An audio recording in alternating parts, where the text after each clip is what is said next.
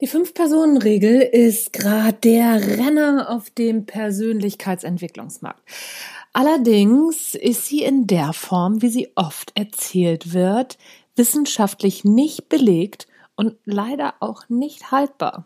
Was wiederum nicht heißt, dass nicht irgendwie doch was dran ist, aber eben nicht so, wie es gern verkauft wird.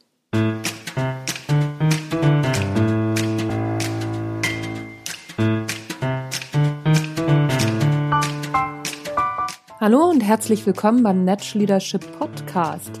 Der Podcast, der dir dabei hilft, der Mensch bzw. die Führungskraft zu werden, die du sein willst. Du bekommst innovative Ideen, praktische Tipps, jede Menge Impulse und neueste Informationen aus der Hirnforschung für deinen beruflichen Erfolg und deinen persönlichen Entwicklungsprozess. Mein Name ist Anja Niekerken und ich freue mich, dass du dabei bist.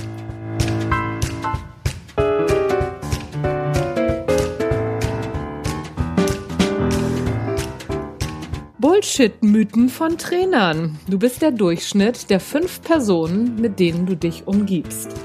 Mal wirklich.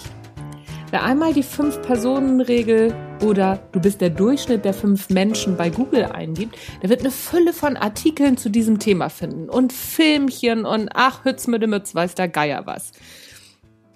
Dies hier soll keine weitere Definition dieser Regel werden. In Kürze besagt diese Regel, dass wir eben so viel wiegen wie unsere Freunde, so viel verdienen wie sie und auch so handeln wie sie, zumindest im Durchschnitt.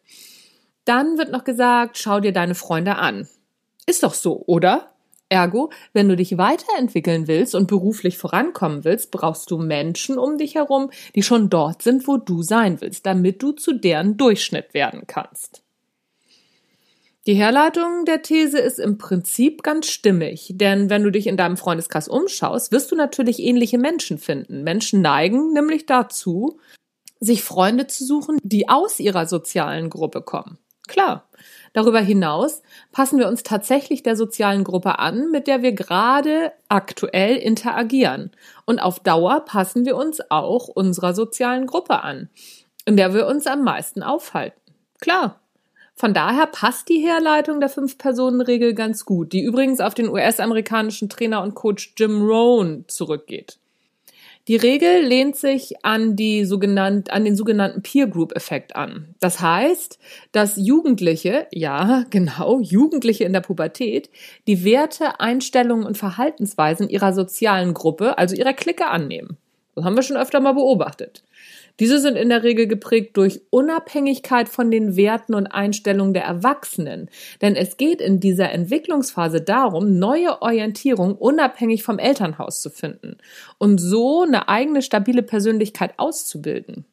Aufgrund der noch instabilen Persönlichkeit hat die Peer Group einen beträchtlichen Einfluss auf die weitere Entwicklung des Jugendlichen. Und deswegen ist es so wichtig, dass Jugendliche in eine gute Peer Group kommen.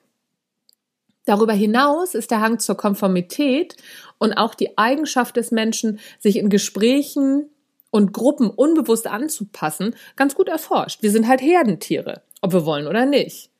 Ein weiterer Aspekt, der für die Fünf-Personen-Regel spricht. So, und jetzt kommt's. Aber so einfach ist das eben nicht. Und vor allem ist die Vorgehensweise, wie die fünf Personenregel bewiesen wird, alles andere als wissenschaftlich. Wenn eine These bewiesen werden soll, dann ist zunächst nach allem zu suchen, was gegen diese These spricht. Bei der Fünf-Personen-Regel ist das leider nicht der Fall. Was spricht also gegen die Fünf-Personen-Regel?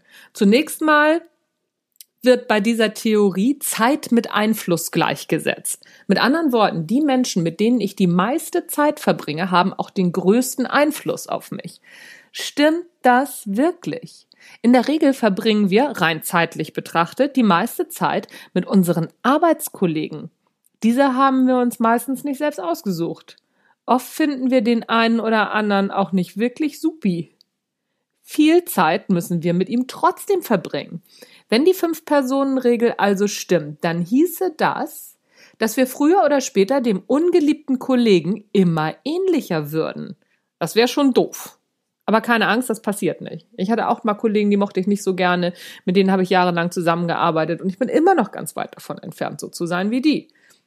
Lustig ist in diesem Zusammenhang auch, dass nach dieser Regel Mentorenprogramme theoretisch nicht funktionieren können. Schon mal darüber nachgedacht? Es sei denn, der Mentor gehört zu den fünf Menschen, mit denen wir die meiste Zeit verbringen. Und das ist meistens nicht so. So viel Zeit haben Mentoren nämlich nicht. Die haben in der Regel ein eigenes Leben. Und was passiert mit Eltern, die zwangsläufig sehr viel Zeit mit ihren Kindern verbringen? Entwickeln die sich wieder zurück? Verrückte Frage, aber in Bezug auf die Zeitprämisse durchaus legitim. Natürlich brauchen wir ein Umfeld, das uns unterstützt, das ist doch gar keine Frage. Aber muss dieses Umfeld zwangsläufig schon dort sein, wo wir selbst hinwollen? Und muss mein Umfeld zwangsläufig auch dorthin wollen, wo ich hin will? Ich bin beispielsweise immer noch mit meinen Reitfreundinnen aus der Schulfre Schulzeit befreundet und wir unterhalten uns immer noch enthusiastisch über unsere Pferde. Beruflich ist von der Unternehmerin, Lehrerin, Ärztin, Biologin bis hin zur Arzthelferin alles dabei. Uns vereint unser Hobby. Allerdings ist keine von uns der Durchschnitt unserer Gruppe. Im Gegenteil, die Gruppe ist extrem inhomogen.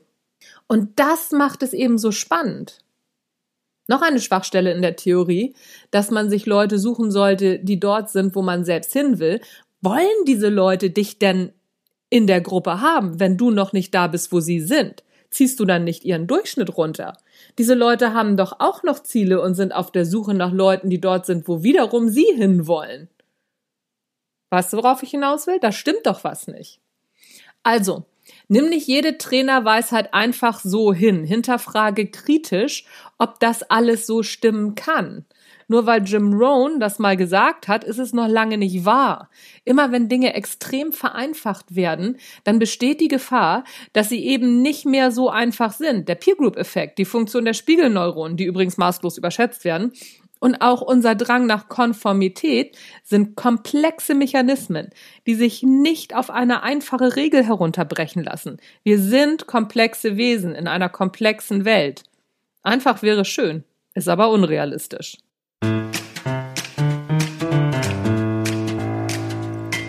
Das war's für heute vom Natural Leadership Podcast. Mein Name ist Anja Niekerken. Ich freue mich, dass du mir immer wieder zuhörst. Und wenn du Fragen hast oder auch vielleicht Theorien mal hörst, wo du sagst, so, kann das denn stimmen? Das ist auch so eine typische Trainerweisheit. Stimmt das, stimmt das nicht? Ich mache mich gerne auf die Suche und recherchiere das mal. Jetzt mit der fünf, ähm, Fünf-Personen-Regel. Das hat mir wahnsinnig viel Spaß gemacht, das Ganze mal zu recherchieren und mal zu gucken, ob das denn belegt ist, woher das kommt und Gerade in meiner Branche, in dieser Trainerwelt, schreibt jeder vom anderen ab und äh, wenn man etwas logisch findet, dann potenziert sich das ganz schnell mal. Mir ist das auch schon ein paar Mal passiert, dass ich Sachen gesagt habe, wo ich heute sage, so huhu, da habe ich aber äh, einfach nur was vom Kollegen unkritisch übernommen. Und dann gehen solche Dinge ja, also ins, weiß ich nicht, ins Bewusstsein über, die nicht unbedingt stimmen, denen man kritisch gegenübertreten sollte. Wenn du sowas kennst, wenn du sowas weißt, wenn du so eine Trainerweisheit hast, immer her damit. Damit würde ich mich gerne beim nächsten Mal oder beim übernächsten Mal mal befassen. Und Fragen beantworte ich auch gerne. Schick mir doch deine Fragen auf info at anja-niekerken.de. Freue ich mich drüber. So, das war's wirklich. Natural Leadership Podcast. Anja Niekerken ist raus für heute. Tschüss, bis dann.